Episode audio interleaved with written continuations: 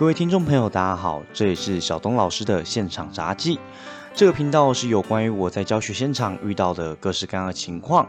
跟大家分享，陪伴大家度过美好的一天。那我们一起来收听我的分享吧。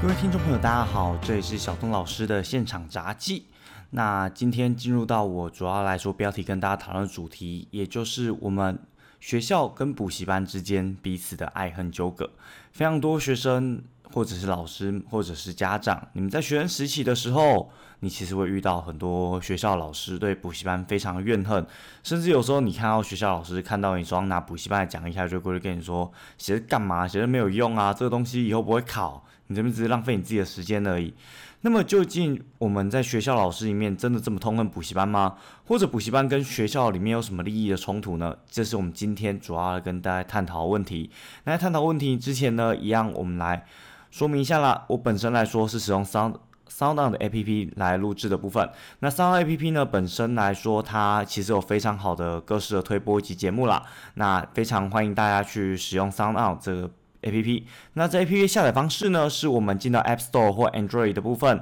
，Android Play 商店，你搜寻 S O U N D O N，你就可以找到这个 A P P。那这 A P P 里面有非常多各式的节目，当然有一些听众也是从 Sound Out 找到我的，那非常感激。那希望我听众可以越来越多啦。那么回到我们的主题，今天跟大家聊的我们的教育的部分，教育部分其实我们今天要跟大家讲的就是学校跟补习班嘛。各位，你印象中补习班是什么？其实非常多学生，或者是其实现在学生一定都知道补习这件事情。在我以前在学生时代的时候，其实就遇到非常多补习班，从我们国中开始到高中，那甚至到大学进研究所之前，我们的研究所都还有补习班，像现在都还活着嘛，什么大硕啊、硕士补习班等等，这些东西它都是补习。我们硕士，甚至我们到。可能在考公职，或者像我以前在考老师的教师真试的时候，有一些科目的老师他也会去补习班补习。那这些补习其实在台湾非常的盛行，而且非常的活跃啦。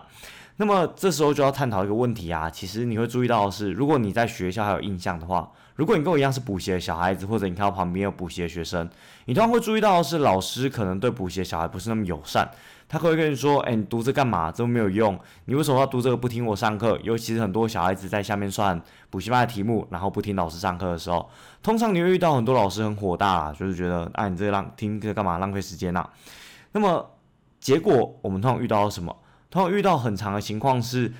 诶，考得好的好像还是那些有补习的，那没有补习的学生，其实认真听老师上课、做笔记等等，还是会有少数一两个天资聪颖啊，考得非常好。但是大多数的人听听完老师上课之后，会发现，诶，靠要啊怎么我考完之后还是成绩一样烂？那考到最后会发现班上越来越多人去补习。那如果说你的班级其实补习的人非常少，诶，那恭喜你啊，你进到一个好班级，这个班级的老师其实非常会教，教的大部分学生其实都听得懂他在讲什么。那这当然是个好现象，不过我们大部分遇到的状况，其实是我们很难每一科都是每一个人没有补习的情况，大部分遇到的是。诶，可能你数学来说的话，这个老师比较会教，那数学来说，大家补习的量就比较少。英文来说比较多，比较多学生认为这个老师不知道在冲三小，那大家就会开始去补英文啊、国文啊等等都是。那其中来说也有分别，例如说像是数学考科来说，就比较多人去补；数学、英文就比较多人去补。那国文啊，或者是像什么嗯社会啊、历史、地理啊这些考科就比较少人去补。那物理又比较多人去补。这些情况到底是怎么造成的？为什么我们在补习班会造成这样子 招生员额的落差？那学校老师又到底为什么这么阻拦补习班？其实这部分我们我觉得需要好好深入来了解啦。首先一第一个先跟大家聊的事情是补习班这东西到底为什么它其实有科目的偏重？曾经我听说过啊，人家说北部的学生比较常补英文啊，南部的学生比较常补数学。那直到我上去台北读书之后，我发现，哎，我台北读就是台北那个师大的部分，然后我读书的时候发现，哎，靠呀，不对啊，大家其实国英文、数学都很常补啊。像我以前在高中的时候，我英文跟数学我也一样去照补。所以我觉得这有时候是一种迷思啊，就是统计数据出来的。呃，相对误差值这种时候不一定是说，诶哪个部比较多，哪个部比较少，通常是这两科可能大家补的主科，但相对来说有一些科目真的比较少人补，像国文或者像我们的我刚才说的历史地理这些科目就比较少人补。其实归根究底，这些科目多人补跟少人补最大的差别就在于说成效性的问题嘛。什么成效性的问题呢？就我今天缴了学费，去一个礼拜听了一次课，结果我段考成绩有没有提升的问题嘛？那为什么数学跟英文比较多人去补，反而其他科比较少人去补呢？这时候我们就要去看这些科目里面本身的架构是什么。如果你本身是高中生的话，那如果你是高职生，像我基本电学、电子学这些也很多人去补了，那这部分我就不再赘述，因为。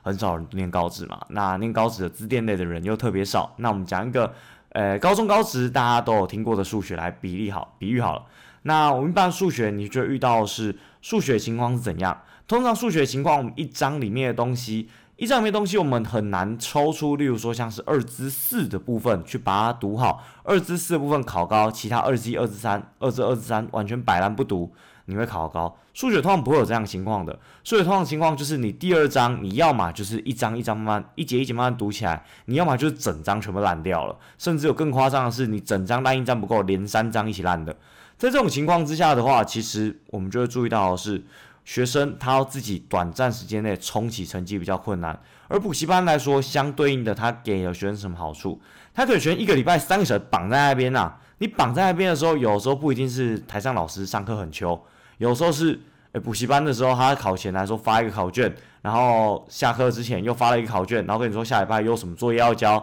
你没交的话，补习班的导师会一个盯你，打电话给你家长，跟你说，哎，作业要交哦，啊，你家你没有交或者没有补习的时候，啊，作业比学校老师还勤呐。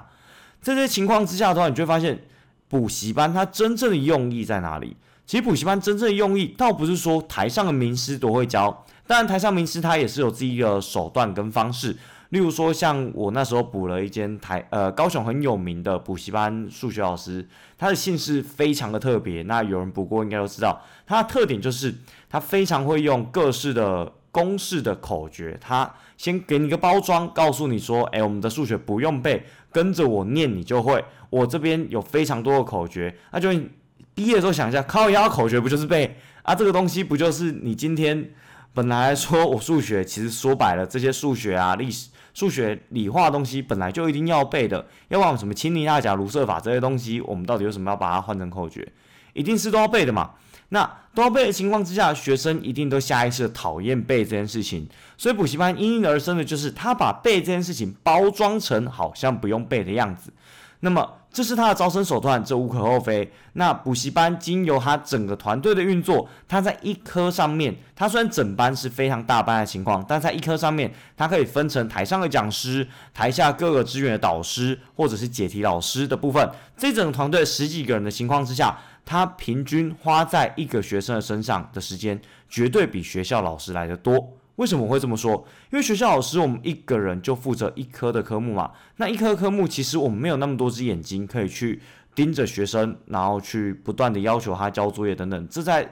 合理的时间分配上面是完全不可思议的。如果你要求学校老师做到跟补习班一样的程度，更不用说补习班，因为目前竞争的情况之下，他一定会要一定编出各式各样华丽的讲义，甚至呃高中三年我数学讲义，我印象中可能就拿了超过二十本。这种数字底下，学校老师怎么处理？诶，书上买一本讲义就放了。那你觉得书上的讲义跟补习班的讲义谁比较好？你现在，如果你是高中生，你一定会觉得说，诶，补习班讲义比较好。但你现在平心而论哦，你现在如果抽出一本讲义跟补习班的讲义去做比较，你会发现到的事情是，补习班的讲义大部分都单呃单色印刷，甚至你说它本身在公式的同整上面是非常荒谬的，因为它是同整结论，那中间的推导过程那些东西，你根本就不可能拿着补习班讲义。完全自己读懂，相对来说，其实，在呃书上给的讲义的部分的话，它则是相对来说比较严谨、比较有条理的。但为什么学生或者是补习班他们都偏好自己的讲义？无非就是，其实，在教学现场之中，有些学校老师、认真老师也会啦，会自己编撰讲义。这些东西无非都是我们在教的过程之中。自己的东西总是比较熟悉，也总是比较可以跟学生说，我这边为什么这样子编。其实你会注意到事情是，很多时候你学校老师应该或多或少遇过一些老师这样子，他甚至整本课本他都是跳着上的，他有一些地方他觉得重要就多讲点，有些地方觉得不重要就少讲一点，甚至他自己本身编了一个重点整理，又按照重点整理讲，他还没有按照课本讲，或者他甚至自己出了一本讲义啊，啊，这样这边讲义他可能是自己去干的。呃，这样老师我真的觉得他也非常认真。说实在的，学校的事情其实很繁杂，那愿意自己这样做事情，其实真的非常认真啊。但你会注意到是，不管学校老师怎么做，永远比不上补习班这件事情。我是坦白说，而且我是认为这是事实，而且学校老师根本就不可能真的做成补习班。以讲义部分而言，这部分为什么会这么说？因为实际上来说，学补习班它是一整个团队的。但是我们学校老师在编转的时候，其实真的是个体户来去搏斗的部分。就像我现在做线上教学的部分，如果是补习班出来做的怎样？同样电子学，我根据我做的经验啊，其实坊间里面就有非常多电子学补习班老师在做这些线上课程。但他们可能放出一两集，但一两集都非常精美，上字的上字，做动画做动画，然后东西非常的漂亮。那我觉得我的优势什么？一张虎烂嘴嘛，我讲的东西可能学员比较容易吸收进去。那所以说，如果各位你也可以去看我频道，我频道其实我觉得我还蛮有自信的。虽然说可能有些人不觉得，那总之我会觉得是学校老师不管怎么样，其实他个人的时间有限，但补习班它是一整个团体的情况之下，学校在单个科目上面真的非常困难，要跟补习班产生竞争的效果。而第二个部分是学校老师他绝对不会不不会比补习班老师弱。你要想一下，学校老师当初是怎么应聘进去的？以目前的教师真试而言，每一科教师的录取率约莫只有一趴的部分，而这一趴部分，我相信绝对会比补习班老师来的竞争更严格。因为补习班老师他的竞争方式是什么？市场机制。市场机制本身来说，当然顶尖的老师一定比学校老师强，这毋庸置疑。但顶尖的是你遇到的吗？这是第一个问题。第二个问题是。即便他是顶尖的，他教学能力就比较强吗？或者是他比较会讲笑话呢？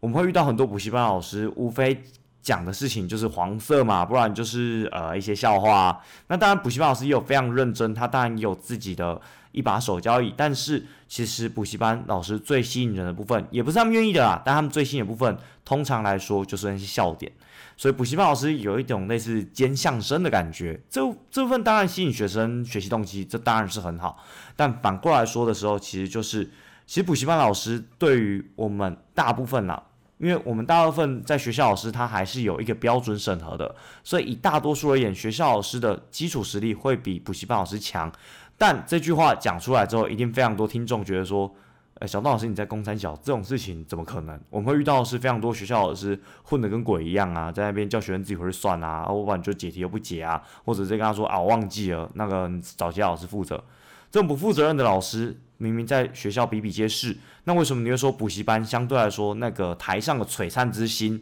那个讲非常多笑话，但是又让我们能听得进去的那个老师会比学校老师烂？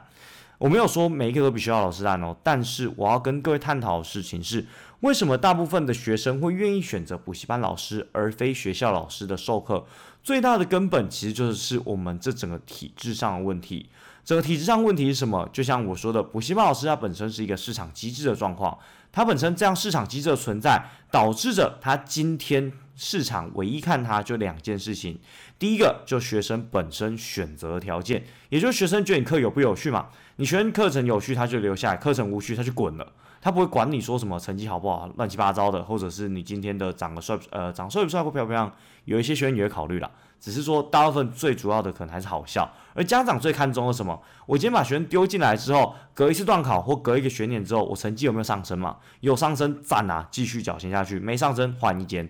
这两件事情就是补习班考虑的根本。但学校老师考虑的根本是什么？学校老师考虑根本其实就杂了。除了本身来说，我说学习课业之外，它本身来说还有呃学校学生本身的生活表现、生活常规、班级经营这些东西本身都是学校老师必须要考量的。但其实我觉得这些都不是重点。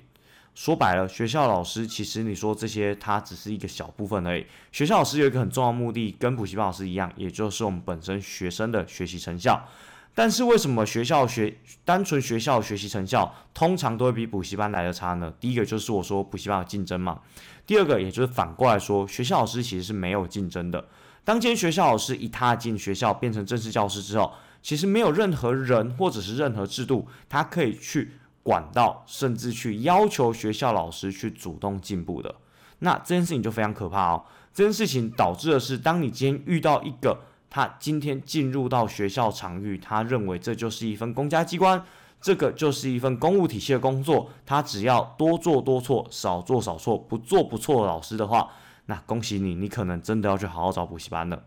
很简单，因为在学习的部分，我们从各式的教学法，从以前到现在，它都是一直不断进步的。不可能有一个老师从他毕业之后学到某一个学习法，这个学习法到三十年之后，不用说三年、三十年这么久，到十年之后，仍然是对学生非常受用的。这件事情是完全不可能的。你要知道的事情是，学生本身会改变，老师本身也会改变。当今天学生离你的代沟越差越远的时候，代表一件事情：第一个，你讲的笑话没人笑；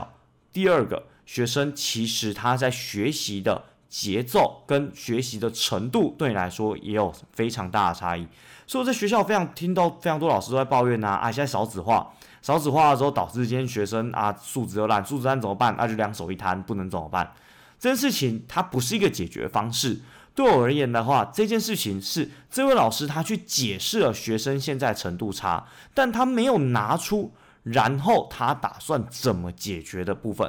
那这就非常可怕了。其实，当学校老师越来越多的心态这样子想的时候，我们补习班，台湾的补习班，他自然乐见其成。因为很简单，当今天学校学生他发现，在学校学了之后，他成绩死活拉不上来，老师一直教死活拉不上来，他唯一可以选择什么？补习班。而学生来说，进到补习班，成绩明显拉上来之后，他自然而然变他的忠实客户了。所以，我在这边其实我觉得会听我 podcast 的人，要么是家长，要么你可能是非常认真的老师。那如果是家长的话，我非常建议你就是可以去理解一下学呃你的孩子的学习情况。如果你的孩子他真的认为在学校里面学习成效非常不彰，也就是说他今天不管怎么学，他发现好像都学不起来。那如果你又观察到你的孩子他本身是念得非常认真，但真的就是听不懂的话，那非常强烈建议您去找一个比较好一点。那或者是孩子比较容易接受补习班老师，因为毕竟市场机制筛选底下的老师，他其实的确讲话起来至少会比较有条理一点。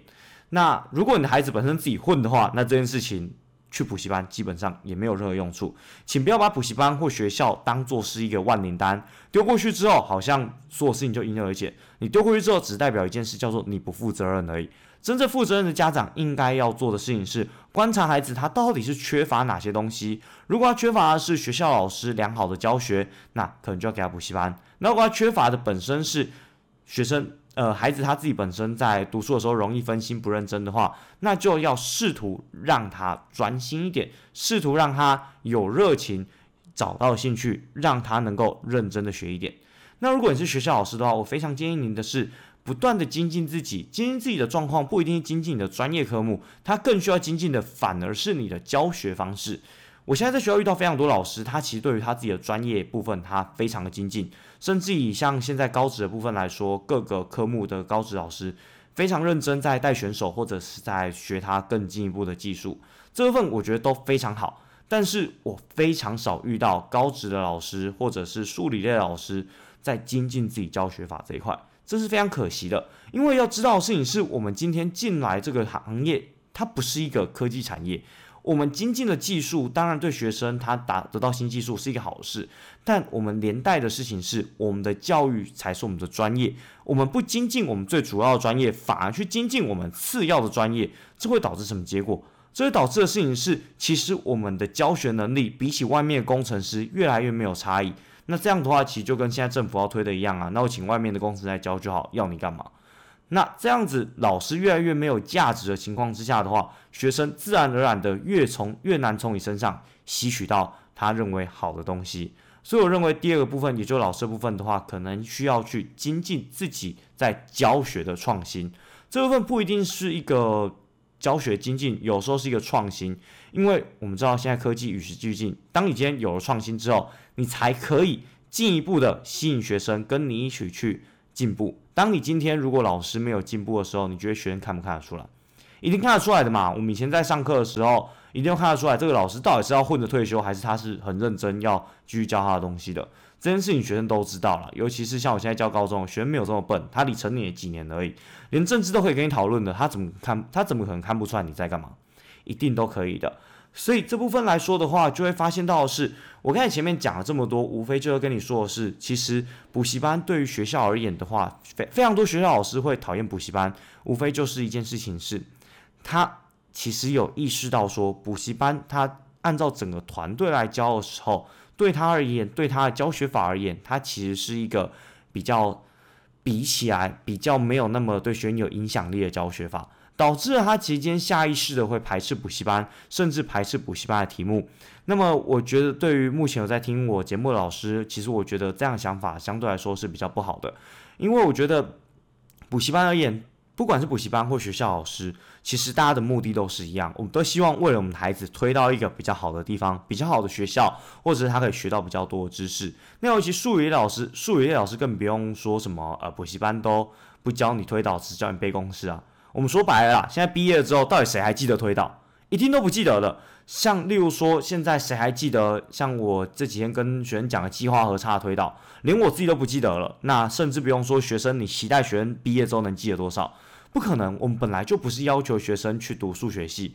或者是让学生理解这些公式它的由来什么。其实，在高中数理类的东西，我们无非就希望他能理解并且应用嘛。而这部分，我认为补习班它现在针对考试的情况，反而才是更针对学生未来的发展的。所以会注意到的事情是，学校老师很多人自诩说我跟补习班不一样，我今天单纯的教你推导，我今天。我今天我今天不会只教只教你背公式，我今天会教你推导，我今天会教你原理。但是其实我们要反过来想哦，当今天你自己推倒在台上讲的非常开心的时候，而学生在底下趴了一整片，甚至完全没人理你的时候，你真的觉得这样对学生好的吗？其实你只是在浪费彼此的时间而已。其实你花了非常多时间跟学生说这个漂亮的公式怎么来的，你讲的很开心，学生也睡得很开心，甚至有学生看漫画看得很开心了。那学生会听到什么？学生会听到的是，如果你有观察你的学生，都会注意到的是，当你把公式的结论写下来之后，学生就会开始动笔抄了。那当然有一些很顶尖的学校的学生也对他推导有兴趣了。但我要说的事情是，我们在教育里面，我们服务的是大部分的学生，我们要让大部分学生获得知识的情况之下，我们不是针对少部分一两个学生推给他看，我们要让大部分的学生获得足够知识。让他能够有面对未来的挑战，这才是我们今天非常重要的事情。所以，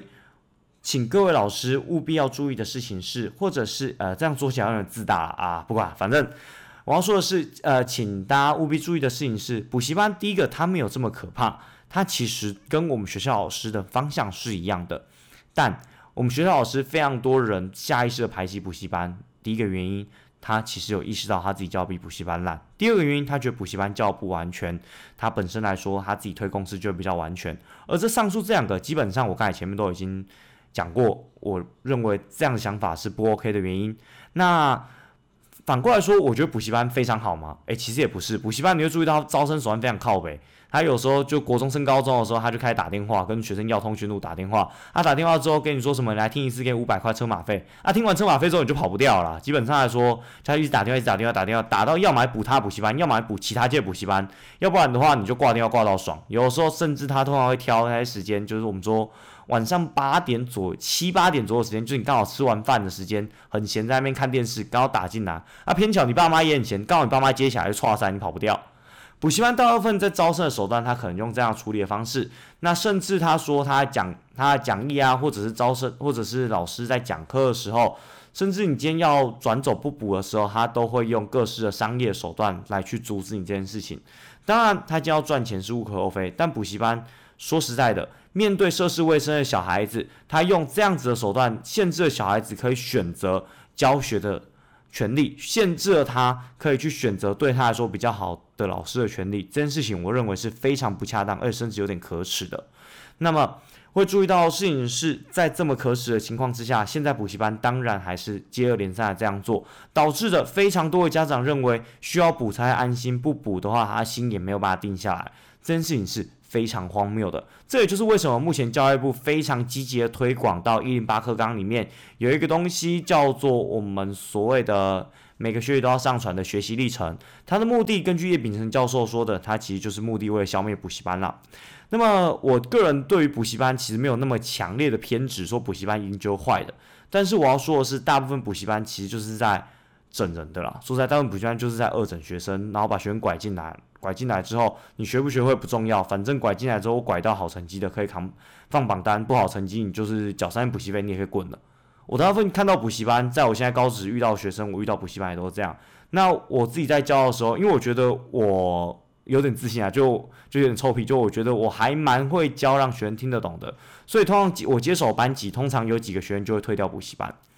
这部分我是我是觉得，哎，我还蛮爽的，就是遇到学生说退掉补习班这件事情。当然不是说我比补习班老师会教，只是我要说的事情是，嗯，其实学生他本身都真的有选择自己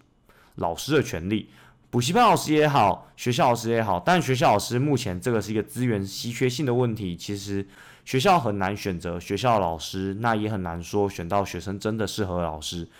那其实家长也没有办法判定这件事情，真的只能由学生自己判定。那如果你家孩子比较成熟的话，我觉得你大可放心给他去选择。例如说，他要选择说他要补习或不补习，或者要补哪一个补习班，这件事情我觉得到高中的阶段，甚至到大学。呃，大学当然不用说，他一定自己选嘛。甚至大学大部分没来补。高中的阶段，这些小孩子他其实都有自己的想法，因为高中的阶段还不知道要升学的小孩子，其实几乎是没有。大部分我遇到的小孩子，其实不是不知道要升学，而是他在逃避这件事情。那逃避这件事情，就有赖呃各位家长，或者是你现在听，如果你也是高中生的话，你必须要面对自己。到底你为什么而逃避？到底你今天要怎样去正对自己的想法？今天要怎么样去好好的让自己成绩拉上来？我觉得这件事情是非常重要的。当今天这个小孩子，而且其实大部分小孩子有意识到升学是高中生非常重要一件事情之后，他其实他就不会去乱选补习班了。他不会因为说说呃有一些还是会了，就例如说有一些呃很漂亮的正妹在那边，然后就选择补习班。但其实我觉得大部分的小孩子其实他会。对于自己未来最好的出路去做一个选择的。当然，如果这个小孩子他不会这样选的话，我觉得家长费了这么多心思，不断的去恐吓他、去威胁他，甚至去压迫他去上补习班这件事情，我觉得也是没有意义的。因为当这个小孩子他没有办法，他连自己的目标在都没有意识到的话，其实做这些动作都是没有意义的。那么。今天补习班的部分的话，大致上跟各位讲到这边了。那其实我觉得还是有一个值得蛮嗯蛮值得我觉得不错的地方，就是以我们的亚洲而言的话，其实补习风气非常兴盛的情况之下，台湾的补习其实它相对于其他各国比较没有那么畸形，就像呃我们。伟大的就是我们各式的亚洲国家啊，日本啊、中国大陆啊、香港啊等等的这些补习班，非常多的时候是一个非常畸形的形态。但其实，在台湾补习班相对来说是一个比较正常形态。这件事情，我觉得是一个相对来说比较欣慰的。但正常没多正常，每个都要补到九点多十点的，这也不是很正常。但是比起他们其他的非常多什么考前冲刺班啊，把你关在那边一个月啊，或者是说什么让你连续一。一周七天都在补啊，我觉得台湾是相对来说好比较多了。那这部分来说好比较多，不是说补习班是很好的，而是我要说的事情是，今天我这边做一个总结是，今天我们台湾要如何消灭补习班，台湾要如何让补习人数变少，其实还是有赖于第一线教育人员的部分。而第一线教育人员部分要怎么做到消灭补习班？其实我觉得重点不再是。增加自己的专业能力，也不再是例如说变得非常强的名师。重点在于说，你今天到底有没有为了这个学生付出你的心力？今天如果你是看到你的学生他非常认真的读，而你他读不起来的话，如果你愿意多付出一点心思去关心这个学生，让这学生给你问问题，让这学生把这一章节学好的时候，或许我们在台湾去补习班的人相对来说就会变比较少了。而我们也，我刚才前面也有说，其实教师正式大家考进来都不是弱手嘛。大家都有一定的水准跟一定的实力，其实比起补习班老师，我看很多补习班老师挂一个就是莫名其妙大学的，甚至比我们我们现在老师考上了一堆都台新教成的，这些学历都比较好的情况之下，没有道理我们在专业学识上面以及我们的授课能力上面会输给补习班老师。但唯一会输的可能性只有一件事情，就是代表你进到这行业，你开始怠惰了；进到行业，你开始不进步了；进到这行业，你开始去追求你的个人生活。你的本身的生活自由了。那如果你进到这样的状况，如果你面对学生是这样的情况的话，那我觉得其实蛮遗憾的，因为我们我们台台湾其实比起其他各国付出在教育资源上面，相对来说是非常多，但非常多的结论却得到这样老师，他其实是非常可惜的。那我当然是认为，我们大部分的从事教育人员。包含补习班老师也好，或学校老师也好，其实我们的目标都是一致的，是希望学生能够有长足的进步，希望学生能考上好的大学。那如果各位听完我这期节目的话，那你想要就是希望我讲更多相关补习班的部分的话，因为我觉得今天其实讲起来有点乱了，因为这个题目我自己开的很太大。那欢迎在我底下留言跟我说，例如说你在评好评的时候，或者是你在 Facebook 传讯跟我说。那如果你本身来说想要听其他主题，也欢迎你私讯告诉我，或者一样下面留言，我都会随着讲。那现在开始我会讲一些本身来说的话，近期发生的新闻啦，像我今天原本想要讲那个中友本身它。今天的系统爆炸问题跟治安的问题，不过我今天先来讲补习班这部分来说，我会觉得比较有趣。那相关的问题都希望各位就是跟我分享一下啦。那我刚才看到我的 Apple Podcast 上面其实有两个，有两个嗯听众跟我去做一个好评，感谢两个听众。两个 Apple Pass 呃 Apple Podcast 里面来说，一个就是请我加油，那感谢。那另外一个的部分的话，他本身是教育人员。那他是一个文科教师，诶，其实文科教师跟理科教师我觉得都一样。如果大家为了学生好，其实我们的方向都是一样。那如果你是家长的话，我相信你的方向也跟我一样。而如果学生的话，你可以进来听我讲干话，顺便理解一下在你台前的老师到底在想什么啦。啊如果你都不是的话，啊，没关系，听着我就是放放放，你搞不好哪一天你也会觉得诶还蛮爽的，可能啊。那。讲了这么多，其实今天来说的话，我们还要祝各位，因为我自己高职的，他们昨天刚考完统测考试，祝各位高职的考生，他们都有一个非常理想的成绩。因为我刚才在我的小东老师的 YouTube 频道，我有收到一个学生跟我传讯说，他本身看我频道，得到了专一加专二，就是我们的专业科目的分数考得非常高，几乎是一个满分的情况，两科都九十几分。我觉得非常棒，而且我也觉得我非常需要这样正向回馈，我才可以好好的去认真做这一系列的东西啦。那最后面碎嘴这一段的话，算是我的个人的小碎嘴。那明天开始，我会开始跟大家分享一些我自己觉得看到有趣的新闻，那以及我们本身如果听众给我回复的话，当然现在听众回复非常少，那我也会根据听众回复讲一些我自己的本身看法。那这集就到这边结束，谢谢各位。